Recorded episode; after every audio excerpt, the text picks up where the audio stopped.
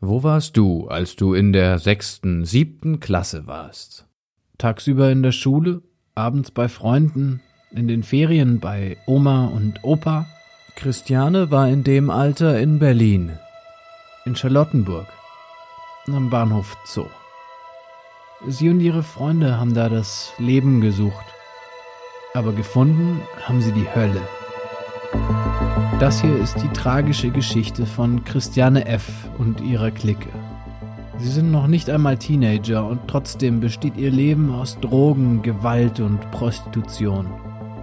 Doch selbst in den dunkelsten Nächten am Babystrich geben sie die Hoffnung nicht auf. Die Hoffnung auf ein besseres Leben als das am Bahnhof Zoo. Wir Kinder vom Bahnhof Zoo. Eine moderne und zeitgenössische Interpretation des Klassikers. Ab 19. Februar nur auf Amazon Prime Video.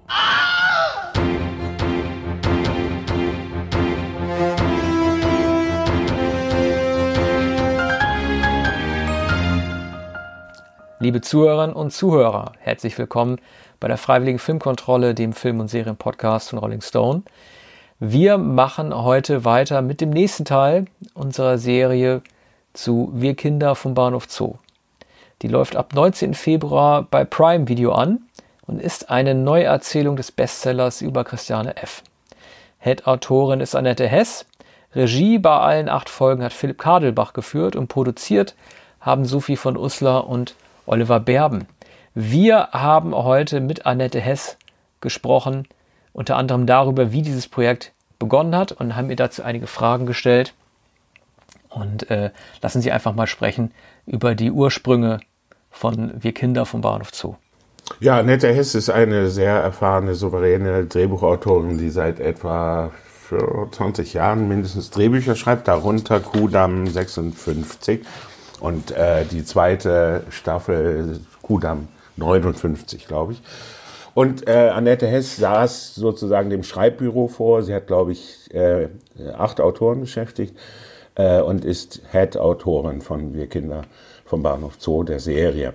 Unsere erste Frage bezieht sich auf die Anfänge dieses Projektes. Wir hatten mit Oliver Berm schon darüber gesprochen. Hier äh, Annette Hess Antwort.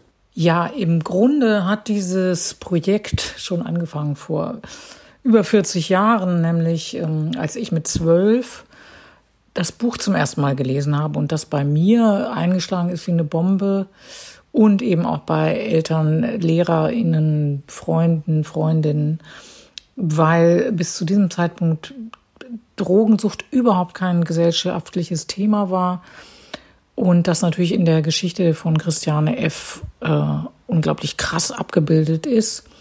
Und sie ist ungefähr in meinem Alter, ein bisschen älterer Jahrgang, aber ich habe eben dann auch äh, in, in meiner Pubertät, Jugend dann immer mehr auch mit Drogen Berührung gehabt, also auch in meinem Freundeskreis und da wurde auch dann äh, munter ausprobiert. Also ich war vor drei Jahren noch bei der Beerdigung meines damaligen Freundes und der ist nämlich an den Spätfolgen von Heroin dann gestorben. Also ich hatte immer auch einen Bezug zu dieser Geschichte. Dann hat sie mich ähm, darüber hinaus wegen ihrer Ambivalenz fasziniert. Man, also das hat sich bis heute nicht geändert.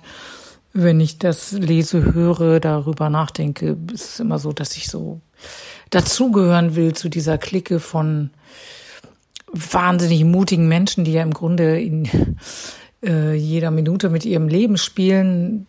Und andererseits sehe ich, dass sie gar nicht mutig sind, sondern ähm, fliehen vor seelischen Schmerzen, körperlichen Schmerzen und diese Ambivalenz in der, der Wahrnehmung von diesen diesen Menschen von Christian und ihren Freundinnen da, die hat sich bis heute nicht geändert. Und das hat mich eben über die Jahre immer wieder fasziniert. Und äh, dann habe ich eben damals auch den Kinofilm gesehen und ich fand den Film von Ule Edel, auf den ich mich wahnsinnig gefreut hatte, äh, empörend geradezu, nicht wegen seiner radikalen Inhalte, sondern weil er so unglaublich äh, verkürzt dieses Buch dargestellt hat. Also ich war eben, wie gesagt, zwölf, dann als der Film rauskam, äh, 14. Und da hab, wusste ich natürlich noch nichts von Adaption und Dramaturgie und dass es ja logisch ist, dass der Film verkürzt sein muss. Heute mag ich den sehr gern. Heute ist er für mich ein Zeitdokument, aber damals habe ich gedacht, das gibt's nicht. Die ganze, die ganze Kindheit da auch in Gropiusstadt. Der, der Vater kommt nicht vor, die Freundinnen viel zu wenig und es wird allem nicht gerecht, ähm, was so ausführlich in dieser Biografie erzählt wird. Ja, und dann hat sich das eben nie gelegt, meine Faszination für die Geschichte. Und dann hat mir eben dieser Serienboom so in die Hände gespielt, dass ich vor fünf Jahren zum ersten Mal darüber nachgedacht habe, da könnte man doch jetzt eine Serie draus machen. Und um eben wirklich dieser ähm, Biografie umfassender gerecht zu werden. Ich glaube, natürlich kann man nie einem wahren Leben gerecht werden mit einer Verfilmung. Und wir haben uns ja auch sehr entfernt, also mein Writers Room und ich, ähm, letztlich von, von den Schicksalen und Christianes Bogen nicht so, aber von den anderen Schicksalen. Aber der, der, ähm, die Möglichkeiten, die eine Serie äh, bietet, dadurch, dass man einfach Erzählraum hat, Zeit hat, da war das für mich absolut naheliegend. Und dann habe ich ähm, im Grunde Oliver Berben angerufen, also der schon äh, länger äh, Lust hatte, was mit mir zu machen und ich mit ihm. Und dann habe ich ihm wieder, wie man das so macht, dann mehrere ähm, Ideen erzählt und eben auch diese und habe gesagt, also das wäre ein ganz großer Traum von mir, das als Serie zu machen. Und das ist sofort auf fruchtbaren Boden gestoßen. Und ähm, Darüber bin ich sehr froh.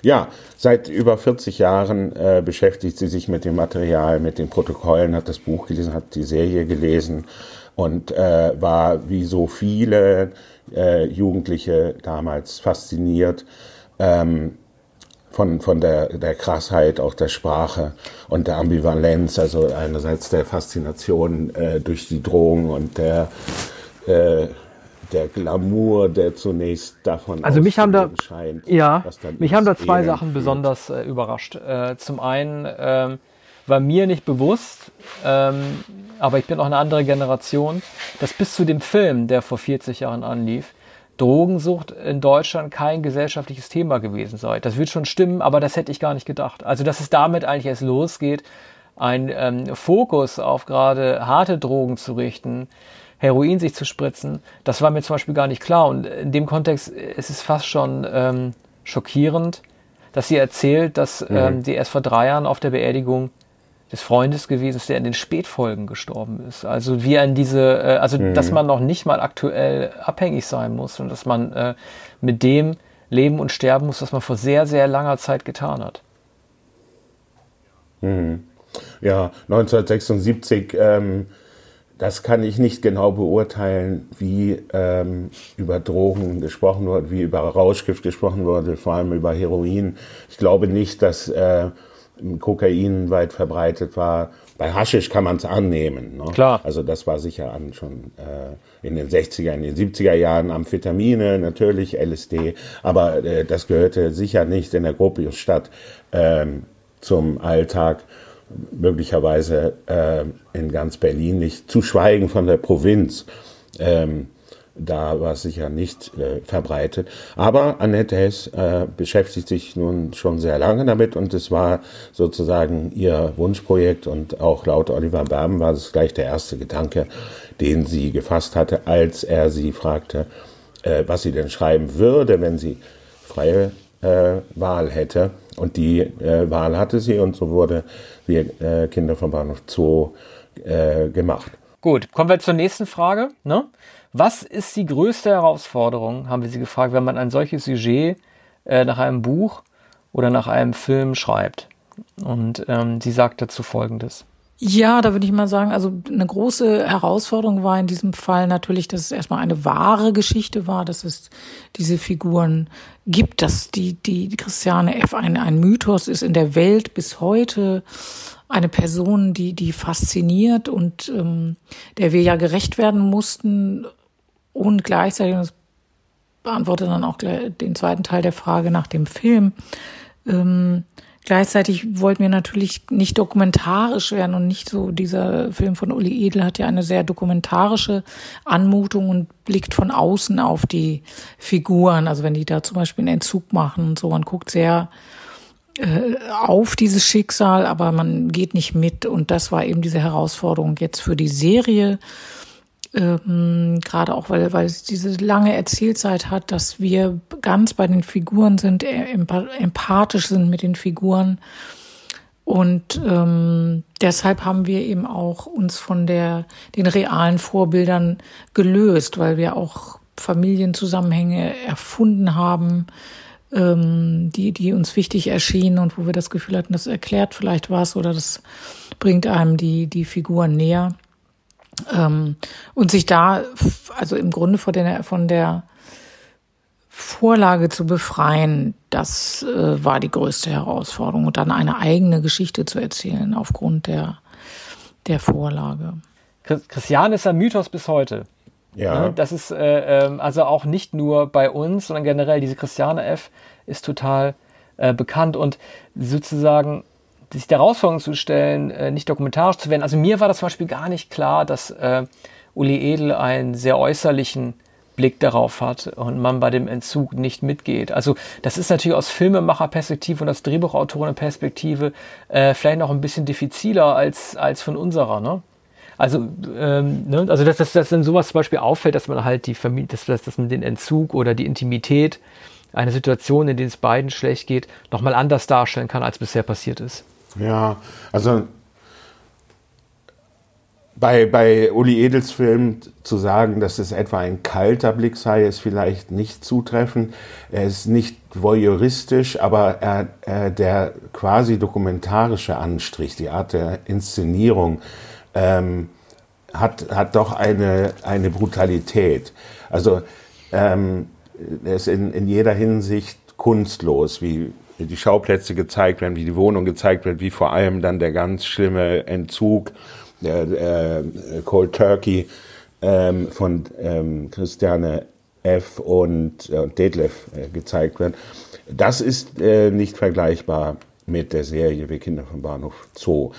Ähm, interessant auch, dass ähm, Annette Hess hier von Empathie spricht. Man, man merkt das vor allem bei den Frauenfiguren. Äh, und ähm, dass natürlich Familienzusammenhänge erfunden wurden, ähm, die vollkommen äh, frei sind äh, von der Vorlage und den, den dort äh, einigermaßen ausführlich geschilderten Zusammenhängen. Bei den Nebenfiguren gilt es insbesondere, die sind hier äh, reicher ausformuliert, vielleicht sogar als in den ähm, eigentlichen Tonbandprotokollen dann ähm, haben wir Annette Hess gefragt nach den Freiheiten, die sie sich gestattet hat, ähm, indem sie äh, beim Schreiben des Drehbuchs.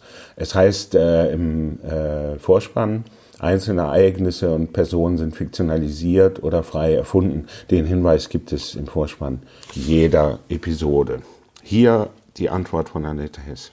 Ja, wir haben eben aufgrund der Figuren, die Christiane F. in ihrer Autobiografie beschreibt, haben wir den Bogen von Christiane erzählt, der recht nah an der ähm, wahren Geschichte dran ist. Aber äh, was zum Beispiel die Freunde angeht, also was Babsi angeht, da haben wir das äh, komplette Umfeld neu erfunden. Und bei den anderen Freunden aus der Clique, die sind teilweise auch nur in Nebensätzen erwähnt, beziehungsweise die familiären Hintergründe, was auch die Stella angeht. Also das ähm, da haben wir versucht, so eine mögliche Wahrheit zu finden. Das ist immer das, was ich äh, wichtig finde beim Schreiben, weil selbst wenn man versucht, eine Biografie zu erzählen, ich denke jetzt mal an diese ganzen Biopics, die eine Zeit lang auch so, so eine Zeit lang so in waren, ähm, wo man dann versucht, ganz genau das Leben zu erzählen, dieses und dann und dann ist das passiert und dann ist das passiert, das ist A langweilig, B gleicht man es immer mit der Wirklichkeit ab und äh, ist dann frustriert als Zuschauerin, weil es dann, weil man doch merkt, es wird einem da etwas vorgespielt und auch was Schauspieler angeht, denkt man immer, na, der sieht ja gar nicht so aus wie der und in echt, also ich denke, man kommt nur weiter, wenn man sich wirklich befreit von den realen Vorbildern und dann versucht, eine mögliche eigene wahre Geschichte zu finden, die eben berührt, bewegt, die, die man glaubt. Das ist das Entscheidende, dass man Geschichten glaubt und nicht, dass sie so gewesen sind, weil fragen Sie drei Leute über einen Partyabend, es wird Ihnen dreimal eine andere Geschichte erzählt. Also von daher ähm, ist es sowieso nicht möglich, äh, da äh, ganz, ganz authentisch zu sein, zu erzählen. Ja, also David Bowie kommt ja auch drin vor.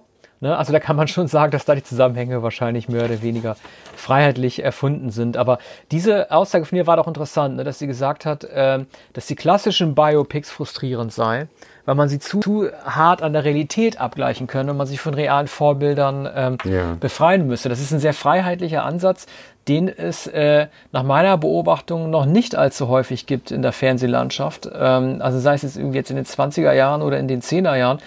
Ähm, das ist mir jetzt nicht so bewusst gewesen. Mhm. Aber ähm, es ist doch wahr, wenn man äh, etwa äh, den Biopic über Johnny Cash, auch über ähm, Ray Charles. Johnny Cash war größer als, als ja. äh, Jacqueline genau. Phoenix. Das der stimmt, war, größer, der war deutlich größer ja. als Jacqueline Phoenix. Und äh, bei, bei. Ray Charles bin, bin ich nicht sicher, aber äh, Elton John, ähm, ähm, Freddie Mercury, also das waren schon viele Biopics und wir sprechen hier nur von Musikern. Dazu kommen ja Politikerporträts und dergleichen. Die, die Serie The Crown, wo die, die gesamte äh, britische Königsfamilie gezeigt wird. Und wie oft hört man ob im Familienkreis oder mit wem immer man einen Film äh, schaut, der sieht ja gar nicht so aus. Der sieht ja, ja, ja, das hat sich zum genauso gelöst, aus. Also, oder, äh, wir haben ja, Gesicht wir haben ja immer diesen Liebling, ja, wir haben immer diesen Liebling Churchill, über den wir uns immer aufregen, weil es ja. einfach nur bedeutet, du stellst irgendjemanden hin, gibst dem Fettsuit und viel Masse ins Gesicht, dann sieht er aus wie Churchill. Ne? Zigarre. Aber es gibt auch, ja, Zigarre, aber es gibt auch Leute wie Steve Jobs zum Beispiel, da war das nicht so wichtig, dass Michael Fassbender so aussah wie er. Äh, das, das stimmt schon, aber zum Beispiel bei The Crown, ähm, da teilt sich die Fraktion so ein bisschen. Ne? Es gibt auch Leute, die sagen, äh, so wie Prinzessin Diana oder das Verhältnis zur Queen dargestellt äh, wird, das ist in ihrer freiheitlichen Interpretation zum Beispiel nicht mehr in Ordnung. Vielleicht hängt es auch mal ein bisschen damit zusammen, ob die Leute, äh, die porträtiert werden, tragisch gestorben sind oder nicht und da die Gefahr läuft vielleicht, dass man das geistige Erbe oder so ein bisschen pietätlos mit Leuten ja. umgeht. Das bei Christiane F. bietet sich das natürlich nicht bei allen Figuren an, weil äh, auch sehr viele natürlich ganz einfach überlebt hat. Annette Hess hat jetzt gesagt, Figuren müssen glaubhaft sein und nicht unbedingt so, wie sie gewesen sind. Das finde ich wiederum ist ein richtiger Punkt. Ja, die mögliche Wahrheit. Es könnte so ja. gewesen sein. Ähm, in einem Paralleluniversum, wenn es eine andere Wendung genommen hätte. Und es wird ja hier nicht behauptet, dass dokumentarisch und authentisch nach den Protokollen, nach den tatsächlichen äh, Vorgängen ähm, vorgegangen wird. Und ähm, ja, das ist ein, ein legitim äh, festzulegen, dass es, äh, dass manches frei erfunden ist und dass man einiges fiktionalisiert ist. Und das muss man äh, bei der Serie äh, unbedingt beachten. Dann die nächste Frage an Annette Hess, ähm, ob sie sich eng an den Wortlaut des Tatsachenberichts von äh, Horst Rieck und Kai Hermann gehalten hat. Hier ihre Antwort. Wir haben uns die Tonbänder angehört, die sind ungefähr 40 Stunden lang aufgrund äh, derer dieses Buch erschienen ist. Und da kommt natürlich noch mehr drin vor, als im Buch dann ähm, rausgekommen ist, äh, abgedruckt wurde. Und natürlich gibt es auch Dialoge und Szenerien und so. Also zum Beispiel, ähm, wenn Christiane versucht, eine Entziehungskur zu machen und bei Synanon landet, was eben so eine Organisation ist, die von Scientology ähm, organisiert wird. Und da gibt es eben so, so Spielchen wie guck die Wand an und so. Also da haben wir teilweise schon auch Dialoge übernommen, aber das war wirklich nur an ganz wenigen Stellen. Ansonsten haben wir im Gegenteil äh, versucht, uns ähm, was diese Jugendsprache angeht, äh, davon zu lösen, wie damals gesprochen wurde. Also weil so Worte wie Astrein und Dufte, die wirken heute antiquiert, beziehungsweise dann hat man das Gefühl, man guckt so einen historischen Film. Und das wollten wir eben auch nicht. Wir wollten der Serie eine gewisse Zeitlosigkeit geben. Und ähm, ja, es klar gibt es in der, der Schilderung zum Beispiel, wenn die ähm, Mutter dann zum ersten Mal bemerkt, dass ihre Tochter drückt, also wie sie versucht, das äh, ins Badezimmer reinzukommen, wo Christiane sich gerade einen Druck setzt. Also so, so, es gibt schon einzelne Szenen, die es auch in der Wirklichkeit gegeben hat, aber ähm, der Großteil dessen, was man sieht, ist, ähm, ist erfunden oder es ist überhöht, verdichtet, zusammengenommen. Also wir haben eben mit der Vorlage stark gearbeitet. Ja, das sind eben diese berühmten 40 Stunden Tonbänder ähm, und die 360 Seiten des Buchs, des eigentlichen Protokolls. Ähm, hier interessant auch der, der Hinweis auf äh, Scientology. Damals schon, in Deutschland wahrscheinlich noch nicht sehr verbreitet. Überhaupt nicht bekannt. Ja. Also Scientology, das war äh, eine Sekte, auf die man erst ja. gestoßen ist bei Einspruch oder der heiße Stuhl in den 90ern. Ne? Also mhm. Scientology kam in den 90ern, als man noch nicht mal genau wusste, dass Tom Cruise äh, äh, der Obertätern ist, äh, wurde man dann eigentlich erst darauf aufmerksam gemacht. Also es hat mich auch extrem verblüfft zu lesen und zu hören, dass äh, in den 70ern dieser Kult so einen dermaßigen, ähm, also einen Einfluss haben mhm. konnte. Aber dieses äh, guck die Wand an, Kanntest du das? Äh, nein. Das ist ja sozusagen dieser Scientology-Spruch, also der war mir auch komplett neu. Was mir wiederum nicht neu war, äh, fast noch ein bisschen in meine Generation, in deine, wahrscheinlich sowieso, Arne, reingerutscht sind, war die Jugendsprache. Mhm. Astrein und Dufte. Ja. Ne? Knork, Knorke hat sie nicht gesagt, Knorke fehlt so ein ja. bisschen. Ne? Knorke ist wahrscheinlich auch ein bisschen zu äh, Nordrhein-Westfalen mäßig. Mhm. Ja, oder Aber, äh, berlinerisch äh, möglicherweise. Also ja. ich habe ähm, hab in den 70er Jahren als ähm, häufig geil gesagt wurde. Das begann so 76, 77. Bruce und Bongo, das war bei 85, ne? Äh, ja, aber in den 70er Jahren kann ich ja. mich erinnern, wurde unter Jugendlichen oder unter Kindern schon geil gesagt, die wussten nicht, was das bedeutet. Also weder die ja. eigentliche Bedeutung noch hatten sie äh, äh, äh, ein, eine Vorstellung von der übertragenen Bedeutung. Und mir wurde dann gesagt, ähm, sag doch Knorke statt geil. Ne? Und, mhm. und äh, hier ist natürlich die, alte, die Alternative Dufte, ne? also Dufte ja. wurde, wurde ähm, äh, tatsächlich gesagt ähm, von manchen und es wurde dann aber auch schon bald ironisiert, denn es äh, klang äh, geradezu altväterlich. Übrigens, äh, in dem Buch kommt ein Begriff vor, den es in der Serie nicht gibt und den ich noch nie gehört habe, urisch. Also nicht urig, sondern Urik, urisch. Urisch kommt, kommt in, in Christianes Protokoll vor und nicht nur einmal. Also urisch, das google ich jetzt ja, mal eben live. Ja, so ich google mal sie, eben kurz, was das ist. So hat sie tatsächlich äh, gesprochen, denn es ist ja in den äh, Tonbandprotokollen festgehalten. Komisch, das wird sofort ergänzt bei Google, wenn ich urisch eingebe. Als Urig. Urig. Ja, genau. Ne? Also wird sofort ja. abgeändert. Mhm. Aber ähm, ja, gut, man lernt halt nicht aus. Äh, Urisch, das klingt nun überhaupt nicht berlinerisch. Aber äh, ja, gut, sei immer gegönnt. Machen wir die nächste Frage.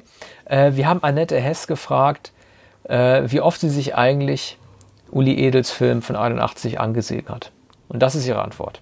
Das ist eine gute Frage. Ich würde mal schätzen, bestimmt 30, 40 Mal. Also ich bin ein extrem großer David Bowie-Fan, war ich schon immer, also auch also damals schon, als dieses Buch rauskam.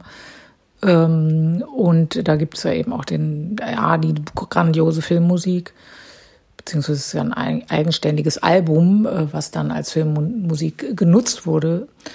Also zum Beispiel im Sound läuft ja nur Bowie-Musik. Ähm, und dann gibt es auch den legendären Auftritt, der so nachgestellt wurde und montiert wurde. Also das war ja kein wirklich echtes Bowie-Konzert. Allein deswegen habe ich ihn sehr gerne gesehen und weil mich eben auch die, das Berlin dieser Zeit fasziniert hat, weil ich komme vom, von einem niedersächsischen Dorf und ich wollte immer nach Berlin. Das war für mich eben die große Stadt, die große Sehnsuchtsstadt und auch das war ein Grund, warum ich mir den Film immer wieder ähm, angesehen habe.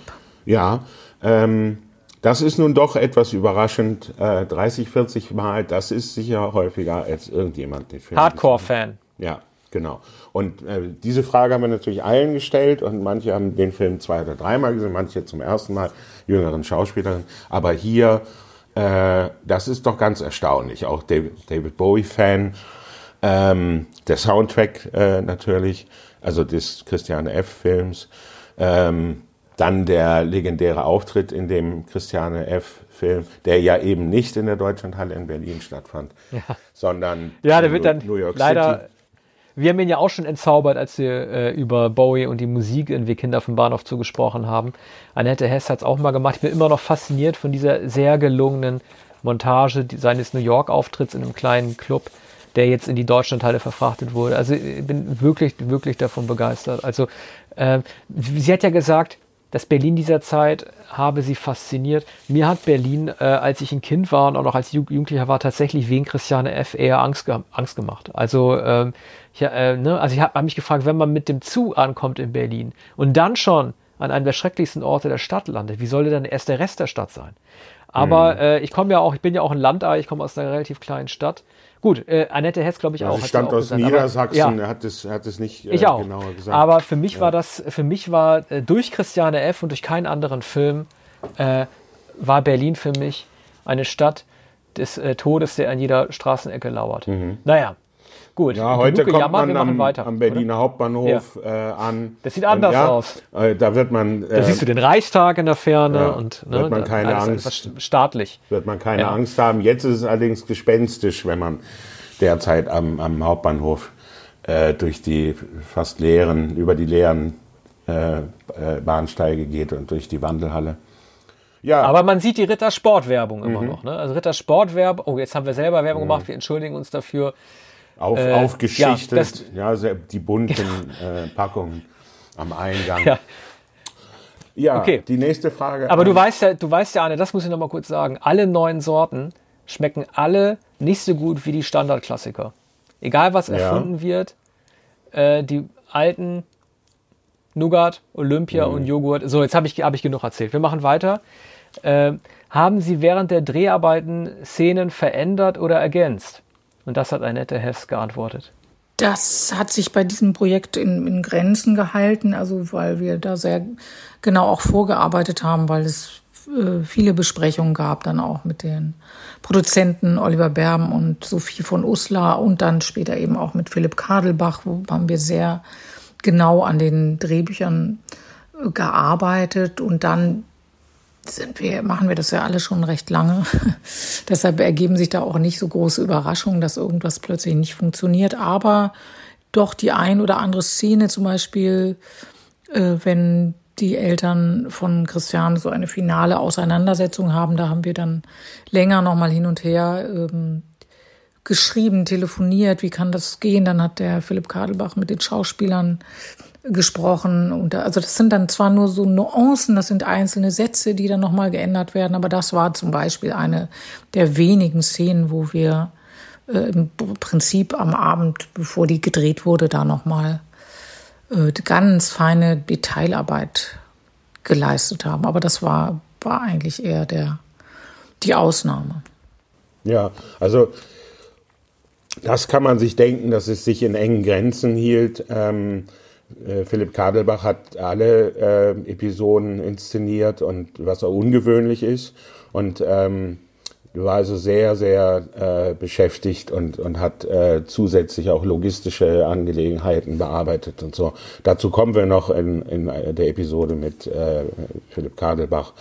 Ähm, natürlich arbeitet Annette Hess schon so lange an Drehbüchern, wie sie hier sagt, und so, dass es keine großen Überraschungen gab und, und wenige, verhältnismäßig wenige Änderungen noch an den, an den äh, Drehorten ähm, gemacht wurden. Wahrscheinlich gab es auch mehr oder weniger Plansequenzen, die eingehalten wurden. Und äh, das eine Beispiel, das sie nennt mit den Eltern von Christiane, äh, daran äh, kann sie sich noch erinnern, was aber wohl bedeutet, dass es doch sehr wenige solcher Improvisationen gab oder äh, Änderungen zu einem späteren Zeitpunkt. Ähm, Im Wesentlichen war alles genau so aufgeschrieben. Es ist natürlich äh, auch begreiflich bei einer äh, Serie, die insgesamt sieben Stunden etwa umfasst. Dann ähm, haben wir Annette Hess äh, gefragt, ja, eine ganz entscheidende Frage, die jeden sofort beschäftigt. Äh, während der ersten Episode denkt man, spielt der Film in den 70er Jahren? Spielt er vielleicht doch in der Gegenwart, obwohl die Kleidung ähm, den 70er Jahren entspricht, die, ähm, äh, Schauplätze entsprechende 70er Jahren. Man, man sieht äh, Telefone mit Wählschein, man sieht keine äh, Smartphones, man, man sieht äh, die Einrichtung und Küchenmobiliar, Wohnzimmermobiliar, das an 70er Jahre erinnert. Oder äh, ist es vielmehr eine Zwischenzeit? Und hier Annette Hess Antwort.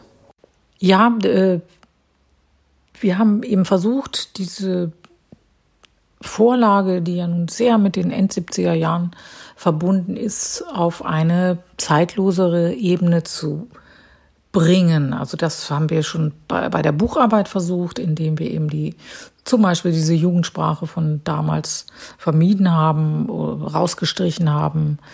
Und ähm, das hat sich dann fortgesetzt in, in der Ausstattung oder eben in der, der, dem Setting des Sound. Das war ein ganz wichtiger Drehort, wie sieht dieses Sound aus? Macht man das wirklich dokumentarisch und guckt sich ganz genau den, den Grundriss von dem damaligen Sound an und baut das nach? Oder äh, erzählt man eben eine Diskothek, einen Club, der auch heute so sein könnte, wenn man die Tür aufmacht? Und da waren, waren wir alle miteinander sehr schnell der Meinung, dass wir eben eine gewisse Zeitlosigkeit erzählen wollen, dass wir nicht äh, akribisch jede Bluse aus der Zeit, jedes Auto stimmen muss, also dass wir keine historische Serie im Sinne von konventionell historischen Serien erzählen wollen. Aber ich bin sowieso der Meinung, dass das ähm, immer Mogelpackungen sind. Also dass selbst wenn die Ausstattungen stimmen bis ins Letzte, ist es doch immer aus unserer heutigen Perspektive erzählt. Also man mal so eine Serie wie Babylon Berlin, wo das Setting sicherlich ganz präzise auch arbeitet, was den historischen Kontext angeht.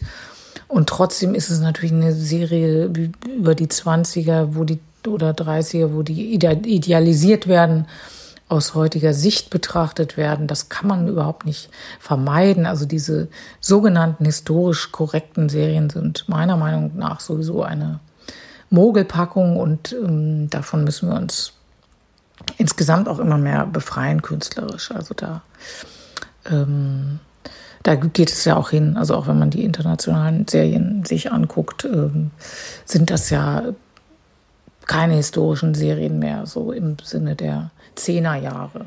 Ja, sie hat da etwas sehr äh, Interessantes gesagt, wie ich so äh, noch gar nicht von einer Filmemacherin äh, gehört habe, nämlich die Beurteilung zur Verpflichtung oder Nichtverpflichtung von äh, historischer Genauigkeit. Sie äh, verweist auf Babylon Berlin und äh, verweist auch darauf, dass es trotz allem eine idealisierte Serie sei. Und äh, dieser Begriff der Mogelpackung, der bleibt dann doch hängen. Ne? Also gerade wenn es um die vermeintlich historisch korrekten Serien äh, geht und um sich dann davon zu befreien. Äh, sie, ne? Also so wie sie auch sagt, dass gerade die Serien, äh, dass das international, dass die internationale Serienproduktion doch schon so ein bisschen weiter sei und dass man seit, den, seit den Zehnerjahren doch so ein bisschen davon äh, weggerückt ist, äh, so historisch genau zu sein. Also es ist mit Sicherheit, das kann man sagen, die größte Herausforderung bei der Betrachtung der Serie, sich von diesem Kontext zu lösen, dass es nicht 1976 äh, oder 1981 spielt. Also mhm. ähm, das, ist, das ist die große Challenge, äh, der, der man sich stellen muss. Und wenn man sich dann darauf einlassen kann, äh, dann, dann, dann verliert man ja auch diesen Blick dafür, beurteilen zu müssen, hm, ja, so ist dieser Mercedes 81 noch da ja. lang gefahren oder könnte eine U-Bahn schon so modern aussehen. Ne? Es ist sozusagen unbekümmert gemacht. Ähm, auch dazu müssen wir Philipp Kadelbach äh, fragen, wie er es sich vorgestellt hat. Ich glaube, man, man sieht ähm, unterschiedliche Polizeiuniformen. Also einmal sieht man ja in Deutschland alle andere Uniformen als etwa am Bahnhof Zoo. Naja. Ja, blau und grün, ja. ne? Also das klassische BRD äh, äh, beige mit grün und dann das, das Cop blau äh, mhm. der modernen Hauptstadtpolizisten. Ne? Vielleicht sogar äh, wahrscheinlich beabsichtigt. Also da wird der wird der Setdesigner oder wird der, der Kostümbildner das äh, mit Absicht so gemacht haben. Annette Hess verweist hier auch noch einmal auf die Jugendsprache. Äh, das ist natürlich ähm, nachprüfbar und ähm, es gibt durchaus auch einen Moment, in dem gesagt wird, ähm, alles gut. Und das wurde in den 70er Jahren nicht gesagt. Äh, an, an, andere Begriffe äh, verweisen auf die Zeit und äh, sind, sind da in den 70er Jahren verort, verortet. Und manches mutet vergleichsweise modern an oder man kann sich vorstellen, dass heute so gesprochen wird. Ne? In dieser Schwebe hält Annette Hess das Drehbuch. Nun, unsere letzte Frage an Sie war, ähm, die viel, äh, sie hat viel Erfahrung mit, mit dem Schreiben von Serien und äh, äh, Drehbüchern. Welche spezifischen Probleme äh, brachte äh, Wir Kinder vom Bahnhof Zoo etwa im Unterschied zu Kudam? Ja, das spezifische Problem liegt äh, schon im Titel der Serie Wir Kinder vom Bahnhof Zoo, dass wir eben über Kinder und Jugendliche erzählen und die in extremen Situationen zeigen und von denen erzählen, wenn sie eben Drogen nehmen, wenn sie Gewalt erfahren, wenn sie sexuelle Gewalt erfahren, wenn sie auf den Strich gehen, äh, wenn sie sterben. Also äh, diese Tatsache war natürlich für uns eine ganz besondere Herausforderung und ähm, jede Form von Sensibilität von uns gefordert, dass wir da niemanden und dieser Figuren verraten oder einem Voyeurismus preisgeben, also auch allein was diese ähm, Prostitutionsstrecke angeht, dass wir da ähm, die, die Opfer schützen, also die, die es ja heute auch immer noch gibt, schrecklicherweise, dieser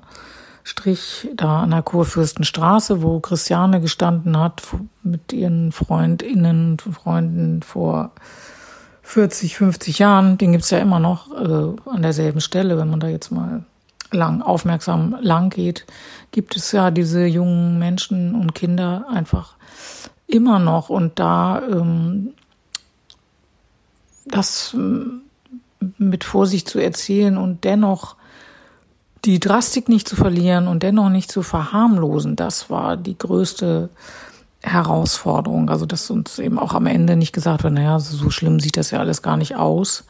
Und zu der Gefahr, oh, das, die habt ihr aber richtig äh, schlimm abgefilmt. Also diese ähm, Spanne, die da drin liegt oder diese Gefahr, die da drin liegt in diesem Erzählen, die, ähm, das war nicht ohne, da einen Weg zu finden. Und wir haben da eben auch ganz, ganz viel drüber gesprochen und das immer wieder miteinander mit abgeglichen.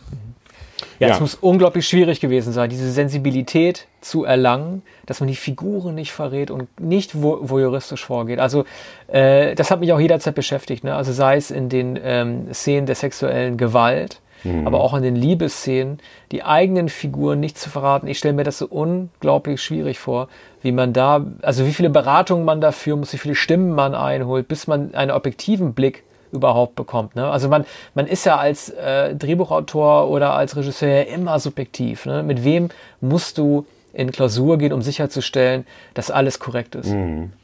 Ja, äh, Annette Hess äh, spricht ja auch von, äh, von der Prostitution, die auch schwer zu zeigen ist. Wir sprachen auch schon äh, über die Drastik der äh, Sprache der Mädchen, die sich auch verändert innerhalb äh, der äh, Episoden äh, wird immer drastischer und Annette Hess spricht auch von der Kurfürstenstraße, äh, die wir vorhin schon erwähnt haben, ähm, in der dieser Strich sehr auffällig ist.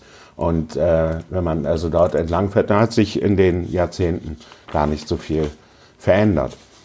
Ja, ähm, herzlichen Dank für das Zuhören. Wir kommen noch einmal zurück und ähm, sprechen mit Philipp Kadelbach ähm, schalten Sie wieder ein. Bis bald. Danke. Bis bald. Tschüss. Tschüss.